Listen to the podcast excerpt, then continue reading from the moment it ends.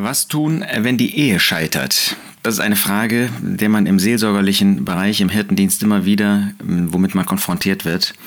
Und da gibt es natürlich die äh, unterschiedlichsten Antworten darauf. Ich will mal einsteigen zunächst damit, was Gottes Wort über die Ehe sagt. In Epheser 5 spricht der Apostel Paulus von dem besonderen Wert und dem Vorbild der Ehe. Er sagt in äh, Epheser 5, Vers 31, deswegen sind ein Mensch, deswegen wird ein Mensch den Vater und die Mutter verlassen und seiner Frau anhangen und die zwei werden ein Fleisch sein. Dieses Geheimnis ist groß, ich sage es aber in Bezug auf Christus und auf die Versammlung. Das heißt, als ein Mann und als eine Frau, die heiraten, dürfen wir ein Vorbild sein auf eine viel, viel tiefer gehende, auf eine viel, viel weitergehende, als auf eine viel höhere Beziehung, nämlich von Christus, dem Bräutigam, und der Versammlung der Gemeinde, der Braut. Davon dürfen wir ein Abbild geben. Nun könnte man sagen, ja, aber äh, wenn das das Bild davon ist, das ist ein Maßstab, das ist ein Vorbild, das ist einfach zu viel, das schaffe ich einfach nicht. Das, das bedrückt mich, das, das gibt so einen Druck auf mich, ähm, sprich nicht mehr davon. Aber so ist Gottes Wort nicht. Gottes Wort stellt uns solche Beziehungen, auch vorbildliche Beziehungen dar, um uns zu motivieren, um uns Vertrauen zu geben, um uns zu zeigen, was wir hier auf der Erde schon tun können, dass wir hier ein Vorbild sein können. Der Herr Jesus, der den Apostel Paulus oder der Geist Gottes, der den Apostel Paulus inspiriert hat, der weiß ja um unsere Schwachheit, der weiß um unsere Fehlerhaftigkeit, der weiß darum, äh, dass wir auch als Erlöste leider immer noch versagen und sündigen. Und trotzdem stellt er uns dieses Vorbild vor damit wir dem nacheifern, damit wir wirklich mit Glaubensenergie, auch als Eheleute, als gläubige Eheleute, dem nacheifern. Dass die Frau sich, wie es heißt in Vers 24 oder 22 bis 24, dem Mann unterordnet, wie die Versammlung, die Gemeinde Christus untergeordnet ist. Das ist eben das wunderbare Bild, was die Frau abgeben kann. Nicht zu herrschen, nicht sich selbst zu verwirklichen, nicht sich selbst zu dienen, sondern Christus zu dienen. Und sie dient Christus damit, dass sie sich unter ihren Mann unterordnet. Das ist das Hauptproblem in Ehescheidungen, dass genau das nicht funktioniert. Und umgekehrt, dem Mann wird gesagt, dass er die Frau lieben soll, so wie Christus die Versammlung, die Gemeinde, seine Braut geliebt hat und sich selbst für sie hingegeben hat. Mit diesem Eifer, mit dieser Energie, mit dieser Hingabe, mit dieser Demut sollen wir als Ehemänner unseren Frauen dienen. Das ist die Hauptursache dafür, dass Ehen scheitern, dass wir als Männer nicht eben in dieser Liebe, in dieser Fürsorge, in dieser Hingabe, in diesem Dienst unseren Frauen dienen. Und wenn wir uns das vor Augen halten, dann merken wir, wir haben ein echtes Lebensprogramm. Da brauchen wir uns nicht mit groß anderen Dingen zu beschäftigen. Wir haben noch unseren Dienst, wir haben unsere Arbeit zu tun und so weiter, ob im Haushalt oder außerhalb des Hauses. Da haben wir schon noch genug zu tun. Aber das darf, was unsere Ehen betrifft, darf das vor uns stehen und das sollen wir zu verwirklichen suchen. Wenn wir 1. Korinther 7 hinzunehmen, dann sagt der Apostel Paulus, zugeben im Blick auf solche, die Witwer, Witwen sind. Ähm, aber das ist ja ein Grundsatz, der ähm, für uns alle gilt. Wir sollen, wir dürfen heiraten, wem, wen wir wollen, nur im Herrn. Das heißt, es soll deutlich sein, dass unsere Ehe wirklich eine Ehe ist, die im Herrn geschlossen ist. Das heißt beispielsweise, und das ist nur einer der vielen Punkte, der dazu gehört, ähm, das kommt kein Ungläubiger in Frage, den wir heiraten, sondern natürlich nur eine gläubige Person. Nun, leider scheitern Ehen. Das ist in dieser Gesellschaft so, das ist in dieser Welt so, das ist leider auch unter Gläubigen so. Was dann?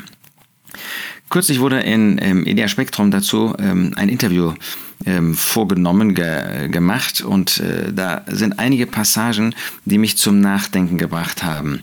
Nun, äh, Ehen können scheitern, leider ist das so. Und dann heißt es als Maßgabe, wichtig ist, dass die Kinder möglichst nicht in Mitleidenschaft gezogen werden und der Besitz gerecht geteilt wird. Nun, das ist natürlich ein Euphemismus, ja, das, das gibt es gar nicht. Kinder werden immer in Mitleidenschaft gezogen, wenn eine Ehe scheitert. Ja, wenn Eltern auseinandergehen, dann gibt es das nicht, egal ob man Besitz gerecht teilt oder nicht, egal ob man jedes zweite Wochenende oder jedes Wochenende die Kinder aufteilt. Kinder sind die, die am die größten Leidenden in einer, einer ähm, Ehescheidung sind. Das sollte doch gerade einer der Gründe sein, warum für einen Christen eine Ehescheidung grundsätzlich nicht in Frage kommt. Das gibt es nicht. Gottes Wort, Matthäus 19, kommen wir gleich nochmal zu, ähm, gibt natürlich eine einzige Ausnahme. Und 1. Korinther 7 gibt äh, eine zweite Ausnahme, wenn beide Ehepartner vor der Eheschließung ungläubig waren und dann eben einer gläubig wird. Aber das sind die absoluten Ausnahmen, nicht Regelfälle. Das heißt, in Gottes Augen gibt es keine Ehescheidung. Ist das das, was wir auch in der Eheberatung unseren Leuten vorstellen? Das ist eben gerade nicht mehr der Fall. Das, das sieht man an diesen Interviews, äh, die ich in letzter Zeit dazu gelesen habe, auch im christlichen Bereich. Eine Ehe kann scheitern. Ja, sie kann scheitern, aber in Gottes Augen ist der Dienst von Hirten, von Eheseelsorgern immer dahingehend, dass sie die Ehe wieder zusammenführen und nicht, dass sie sagen, ja, dann kann man eben in diesem Fall kann man nichts machen. Doch, in jedem Fall kann man was machen. Äh, wenn natürlich beide Seiten bereit sind, nach Gottes Wort zu handeln, aufeinander zuzugehen. In einem Fall hier, ähm, ein Beispielfall von denen, die interviewt wurden, das sind ähm, jeweils ähm, Ehepaare, die selber ähm, einmal eine Scheidung hinter sich haben. Ich bin davon ausgegangen, dass er Christ ist. Nach zehn Jahren sagte er mir, dass er nicht an Gott glaube. Das heißt, dieser Ehepartner hat zehn Jahre, in diesem Fall war das die Frau, aber das kann einem Mann ja genauso gehen, zehn Jahre nicht gemerkt, dass ihr Ehepartner, in dem Fall ihr Ehemann, nicht gläubig war. Haben sie nicht zusammen gebetet? Haben sie nicht zusammen Gottes Wort gelesen? Das ist doch nicht nur etwas, was ich äußerlich frage, wenn ich in eine Ehe gehe, ähm, ob mein Ehepartner bekehrt ist. Ich, ich muss doch Früchte sehen. Natürlich kann man sich verstellen. Judas Iskariot hat sich auch verstellt und äh, wir dürfen, können nicht ausschließen, dass es solche Fälle gibt. Aber ist das wirklich so, dass man nach zehn Jahren erst merkt, dass jemand nicht gläubig ist? Was ist denn das für eine Ehe gewesen in den zehn Jahren, ähm, in dem Miteinander? Was ist das denn in der Verlobungszeit? Da merkst du doch, das wäre äh, eine dringende Empfehlung. Nicht nur, dass du fragst, ist er gläubig, sondern ähm, dass, äh, wenn du irgendwelche Anzeichen siehst, dass der Glaube nur gespielt ist, nur äußerlich ist, dass du sofort auf dieses Thema eingehst. Denn das ist ja für die Ehe sehr, sehr entscheidend. Ja, dann äh, heißt es, die christliche Eheberatung, die ähm, jetzt dieses konkrete Ehepaar besucht hatte, ähm, brachte leider keinen Erfolg. Das kann natürlich nur Erfolg bringen, wenn ich auch, für, wenn es für mich gar keine Alternative gibt, als zusammenzubleiben. Das ist eben, was ähm, Gottes Wort sagt. Ähm, der Abschnitt in Matthäus 19 wird später auch angesprochen in diesem Interview. Ähm, da kommen die Pharisäer zu dem Herrn Jesus, versuchen ihn, ist es einem Mann erlaubt, Matthäus 19, Vers 3, äh, aus jeder Ursache seine Frau zu entlassen. Er beantwortete und sprach, habt ihr nicht gelesen, dass der, der sie schuf, sie von Anfang an als Mann und Frau machte? Und sprach, deswegen wird ein Mann den Vater und die Mutter verlassen und seiner Frau anhangen und die zwei werden ein Fleisch sein. Also sind sie nicht mehr zwei, sondern ein Fleisch. Was nun Gott zusammengefügt hat, soll der Mensch nicht scheiden. Das ist der Grundsatz des Wortes Gottes. In Gottes Augen gibt es keine Ehescheidung. Er möchte nicht, dass man sich scheidet. Und das ist das, was wir in der Eheberatung immer als Grundsatz vorstellen. Es gibt keine Ehescheidung. Ist das heute nicht mehr der Fall? Leider nicht. Weil eben viele Eheberater ähm, nicht mehr selber schon aus einer Scheidung herauskommen. Ähm, Deshalb ist das auch für sie eine Alternative, die denkbar und die machbar ist. Hier heißt es sogar in diesem Interview, unsere Kursleiter haben bis auf eine Ausnahme alle Selbsttrennungserfahrung. Dadurch ist ein ganz anderes Verständnis da, als wenn man selbst glücklich verheiratet ist. Da kann man noch so nett und empathisch sein, es ist einfach eine Erfahrung, die einem fehlt. Wie bitte? Das ist eine Erfahrung, die einem fehlt. Gottes Wort sagt, dass wir äh, zur Ehe zurückführen sollen, dass wir, dass es eine Ehescheidung nicht gibt und da fehlt einem die Erfahrung der Ehescheidung. Letztlich wollen wir den Leuten vermitteln, dass Trennung und Scheidung ein langer Prozess sind, der sich nicht mal eben schnell mit einem Gespräch und einem äh, Gebet beenden lässt. Ja, mag ja sein, aber ich will gar keine Ehescheidung und ich will auch gar keine Ehescheidung beraten. Ja, jetzt kann man natürlich sagen, ja, du hast ja auch keine Ehescheidung hinter dir, mag ja sein, aber Gottes Wort auch nicht. Gottes Wort spricht nicht, der Herr Jesus spricht an keiner Stelle davon, ach, dann lass doch mal die Ehescheidung zu. Doch, es gibt diese eine Ausnahme, kommen wir gleich zu. Und natürlich, wer ist von uns, der sagen würde, mir kann das nicht passieren? Also wir wollen nicht den Hochmut haben, dass wir sagen, nee, also in meiner Ehe kann das nicht vorkommen. Ähm, wir haben das Fleisch an uns, die sündige Natur und wir sind zu allem fähig, tatsächlich zu allem allem. Also wir wollen nicht auf dem hohen Ross sein und sagen, nein, nein, mir kann sowas nicht passieren. Jedem von uns kann es passieren, aber das passiert eben mal nicht so eben, äh, dass wir auseinandergehen, dass, dass unsere Beziehung irgendwie schlechter wird. Und äh, das, das wollen wir bekennen, das wollen wir ähm, selber auch erkennen. Aber Christus Gott ähm, kann der nicht beraten, weil er keine Ehescheidung hinter sich hat in diesem Sinne. Ähm, das ist doch, das ist doch Torheit und das ist gerade das ist, ähm, was unsere Eheberatung so ähm, unbiblisch macht inzwischen, dass wir selber nicht nach Gottes Wort äh, gelebt haben und dann meinen, gerade deswegen könnten wir dann andere beraten, weil wir dann eine neue Ehe eingegangen sind. Ähm, das ist gerade unbiblisch. Wir wollen uns selber zugestehen, dass wir nicht ähm, alles schaffen. Ja? Ja, dass wir auch versagen und dass auch uns das passieren kann. Aber die besten Eheberater sind gerade diejenigen, die nicht geschieden sind, weil sie aus der glücklichen Ehe etwas vorstellen können und sagen können, ja, bei uns ist auch nicht immer alles gut gelaufen, da gibt es auch Konflikte, aber die kann man eben überwinden und da ist eben die Ehescheidung gerade nicht die Alternative, die wir vorstellen. Da ist die Ehescheidung gerade nicht das, ähm, was wir ähm, einem Ehepaar ähm, als empfehlen, wo es irgendwie schlecht gelaufen ist wenn, wenn es dann zu einer äh, Scheidung kommt, das Wichtigste ist, für sich gut zu sorgen, dass der eigene Lebensunterhalt gesichert ist. Natürlich ist das ein echtes Problem. Das erleben wir bei Alleinerziehenden. Ja, wenn zum Beispiel der Mann ähm, äh, dem das vollkommen egal ist und er sich ähm, dann eben in Hurerei begibt, und die und jene Liebschaft hat und dann nicht mehr so wirklich aufkommt für das äh, für den Unterhalt, dann kommen Frauen, die vielleicht ähm, ein, zwei oder mehr Kinder haben, die kommen in echte äh, Schwierigkeiten. Aber da ist nicht das Wichtigste, für sich gut zu sorgen. Dafür gibt es die Familie. Sind wir da als Familien eigentlich übernehmen wir die Verantwortung für solche die in dieser Weise ähm, schuldlos ähm, eh auf einmal allein sind. Wie ist das mit der örtlichen Versammlung, mit der örtlichen Gemeinde? Haben wir da ein Auge darauf, dass solche Leute nicht im Regen stehen, nicht äh, mittellos sind? Da gibt es Verantwortlichkeiten, denen können wir nicht aus dem Weg gehen. Und da haben wir auch die Verantwortung als Eheberater, ähm, solche Punkte anzusprechen. Aber das Wichtigste ist nicht gut für sich zu sorgen, sondern das Wichtigste ist ein Leben mit dem Herrn zu führen, den Kindern das auch weiter vorzuleben ähm, und, wenn eben möglich, eine Ehe wieder zusammenzuführen da ist es auch nicht, ähm, wenn man geschieden ist, wir haben jetzt eine neue Perspektive gefunden, ich bin wieder neu verheiratet, jetzt habe ich eine neue Perspektive. Das ist eine Beschämung für uns, weil wir den Herrn verunehrt haben, weil wir von diesem wunderbaren Bild, ähm, was wir in Epheser 5 gesehen haben, weil wir das mit Füßen getreten haben. Also ich habe keine neue Perspektive gefunden, sondern ähm, wenn ich diesen Weg gegangen bin und ja, äh, manche kommen erst danach zur Besinnung, dann muss man das bekennen, dann muss man sich darunter demütigen, dann darf man das nicht als positiv ansehen. Ähm, ein Interviewpartner sagt, ja, auch wir waren als junge Leute äh, verheiratet Idealisten und haben das Versprechen damals total ernst gemeint, bis der Tod uns scheidet. Idealisten, wir sind keine Idealisten. Natürlich ähm, sieht man als junger Mensch, wenn man heiratet, auch ich habe das nicht gesehen oder viele junge Leute haben nicht die Bedeutung, die Verantwortung gesehen.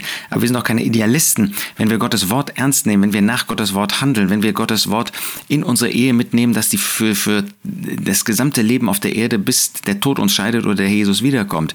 Das ist nicht idealistisch idealistisch, das ist realistisch, weil Gott uns das sagt und weil Gott uns die Kraft gibt dazu und wenn wir mit dem Herrn leben, wir das auch können und zwar in jeder Ehe, auch wenn es, äh, wenn wir nachher sagen, das haben wir nicht geistlich gemacht, wir haben nicht nach dem Willen des Herrn gefragt, dann ist auch heute noch jede Ehe, jede Ehe rettbar. Wer etwas anderes sagt, sagt, Gottes Wort hat Unrecht. Wer etwas anderes behauptet, der sagt, Gott hat sich vertan, wenn er das in seinem Wort sagt. Nein, Gott spricht genau so und nicht anders. Ich glaube, dass Gott aus einem Scherbenhaufen auch wieder neuen Segen wachsen lassen kann. Ja, das stimmt. Gott kann aus jedem Scherbenhaufen Segen hervorbringen lassen, wenn wir bekennen, dass wir dafür verantwortlich sind, dass wir versagt haben, dass wir Fehler gemacht haben. Und wenn wir bekennen, dass die Ehescheidung und erst recht die Wiederheirat böse ist in Gottes Augen. Denn davon spricht der Herr Jesus auch in Matthäus 19 und in den Parallelstellen in Markus und Lukas. Denn die ähm, äh, Pharisäer haben damals den Herrn Jesus dann gefragt, warum hat denn Mose geboten, einen Scheidebrief zu geben und sie zu entlassen? Und der Jesus sagt dann, Mose hat euch wegen eurer Herzenshärte gestattet, eure Frauen zu entlassen. Von Anfang an aber ist es nicht so gewesen. Ich sage euch aber, wer irgendeine Frau entlässt, nicht wegen Hurerei und eine andere heiratet, begeht Ehebruch und wird Wer eine Entlassene heiratet, begeht Ehebruch. Da sehen wir, was der Jesus dazu sagt. Er sagt, das ist Ehebruch, das ist Hurerei. Ähm, und er möchte nicht Entlassung. Ehebruch ist auseinandergehen und dann wieder jemand zu heiraten. Das ist in Gottes Augen Hurerei, das ist Ehebruch. Wollen wir das den Menschen heute noch sagen? Wir brauchen das den Ungläubigen nicht zu sagen, aber den Gläubigen, denen sollten wir das sagen, denn der Herr sagt das in seinem Wort. Und wenn wir als Eheberater ähm, biblisch argumentieren, wenn wir biblisch auch handeln wollen, wenn wir biblisch beraten wollen, dann ist genau das, was wir auch vorstellen müssen, dass eine Ehe wieder zusammengeführt werden kann, auch nach den größten Problemen, dass selbst wenn Nullvertrauen, sogar ein Minusvertrauen da ist, dass es geht, wenn beide Seiten wollen, wenn beide Seiten dem Wort Gottes gehorsam sein wollen. Und wollen wir das nicht als Christen? Ähm, dass die Gemeinde auch dann eine Verantwortung hat, wenn es zu ähm, zu einer Scheidung und erst recht zu einer Wiederverheiratung kommt, macht 1. Korinther 5 völlig klar. Aber das gibt es heute auch nicht mehr. Das ist halt ein Scherbenhaufen, ja. Passiert halt vielen auch. Was soll man schon machen? Ja. Gottes Wort hat zu diesen Moralvorstellungen einen klaren Kompass, hat eine klare Aussage. Hier gipfelt das dann noch darin, dass einer der Interviewpartner sagt, ich finde es gut, dass Jesus auf diese Diskussion um Scheidungsgründe nicht eingegangen ist. Wie bitte? Jesus hat gesagt, es gibt eine einzige Begründung, ähm, sich scheiden zu lassen. Das ist, wenn der Ehepartner Hurerei begeht. Und das wollen wir auch zugeben und dabei wollen wir auch bleiben. Ich höre immer wieder, ja, der Herr Jesus, das ist sozusagen eine zweite, zweite Klasse Entscheidung. Nein, das sagt der Jesus nicht. Wenn Hurerei vorliegt, dann ist die Ehe bereits in dem tiefsten Kern berührt, dann ist sie zerstört, gestört und zerstört. Es ist im christlichen Bereich immer möglich, Gnade zu üben und zu vergeben. Das ist der unbedingt der höhere Weg. Aber der Herr macht hier ganz deutlich, ähm, dass ähm, wegen Hurerei eine Ehe geschieden werden darf von demjenigen, der betrogen worden ist und dass der natürlich dann auch wieder heiraten darf. Alles andere wäre absurd, die Vorstellung ähm, zu vertiefen dass so jemand nicht heiraten darf oder dass man so jemandem nicht empfehlen kann, auch wieder zu heiraten. Doch Gott, der Herr, sagt das anders. Aber das ist der einzige Grund hier in Matthäus 19. Wie gesagt, es unter sieben gibt, wenn beide unverheiratet, äh, wenn beide ungläubig waren vor der Ehe ähm, und einer zum Glauben kommt und dann der Ungläubige nicht mehr will, gibt noch einen zweiten Grund. Aber hier ist der Hauptgrund äh, und auch der einzige. Das heißt, der Herr Jesus nimmt durchaus Stellung zu Scheidungsgründen und sagt, kein anderer hat Bestand vor ihm. Wollen wir ehrlich sein uns selbst gegenüber? Wollen wir in der Beratung biblisch orientiert beraten? Dann dürfen, dann müssen, dann sollen wir das sagen. Wir sollen nicht, wie einer sagt, auf das Bauchgefühl hören, ja, bei, bei, ähm, bei einer Eheentscheidung, sondern wir sollen auf Gottes Wort hören. Natürlich, wir sollen und dürfen verliebt sein. Ähm, und wenn das in dem Rahmen dessen ist, was Gottes Wort sagt, im Herrn heiraten, dann ist das alles richtig und gut. Aber lasst uns auch in dieser Beratung, ähm, lasst uns wirklich biblisch orientiert beraten. Lasst uns das sagen, was der Herr sagt. Das ist zum Segen. Wir meinen, ach, dann äh, legen wir dann so hartes, so schweres auf. Ja, das ist nicht so leicht, aber es ist der Weg des Segens. Das, was der Herr sagt, ist immer der Weg des Segens. Er sagt das aus Liebe und wir sollen das natürlich auch nicht einfach, weil wir hart sind und äh, weil wir sagen, nein, nein, einen anderen Weg gibt, gibt es nicht. In der Beratung wollen wir immer die Probleme sehen, wollen sie auch empathisch uns anhören, wollen auch Hilfestellung geben, unbedingt. Aber wir dürfen nicht gegen Gottes Wort dabei verstoßen, sondern wir sollen auf der Grundlage des Wortes beraten und die Dinge weitergeben.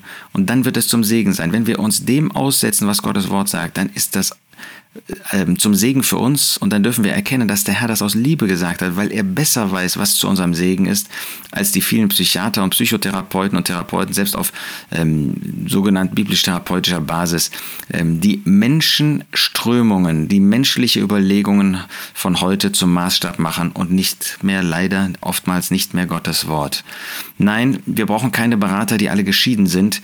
Die führen uns eher dahin, dass sie sagen, ja, das ist zwar traurig und das ist eine schwierige Zeit, aber es gibt einen Weg auch nach der Scheidung und Wiederheirat. Gottes Wort sagt, Wiederheirat ist Sünde. Wiederheirat ist Ehebruch begehen. Und äh, das wollen wir doch nicht. Wir wollen, dass Ehen geheilt werden. Und ich möchte nochmal sagen, wenn beide Seiten wollen, dann ist das auch möglich. Und das ist doch ein Christ, der möchte dem Herrn folgen. Und dahin wollen wir beraten. Dahin wollen wir auch Menschen dann führen, die an den Herrn Jesus glauben. Und dann kann eine Ehe, die zerrüttet war, kann zu einer echt glücklichen Ehe werden. Man hat das erlebt. Und das wünschen wir jedem, der in solch einer schwierigen Phase ist. Ja, wenn du in einer solchen Phase bist, dass in der Ehe vieles nicht mehr stimmt, dann fang an zu beten.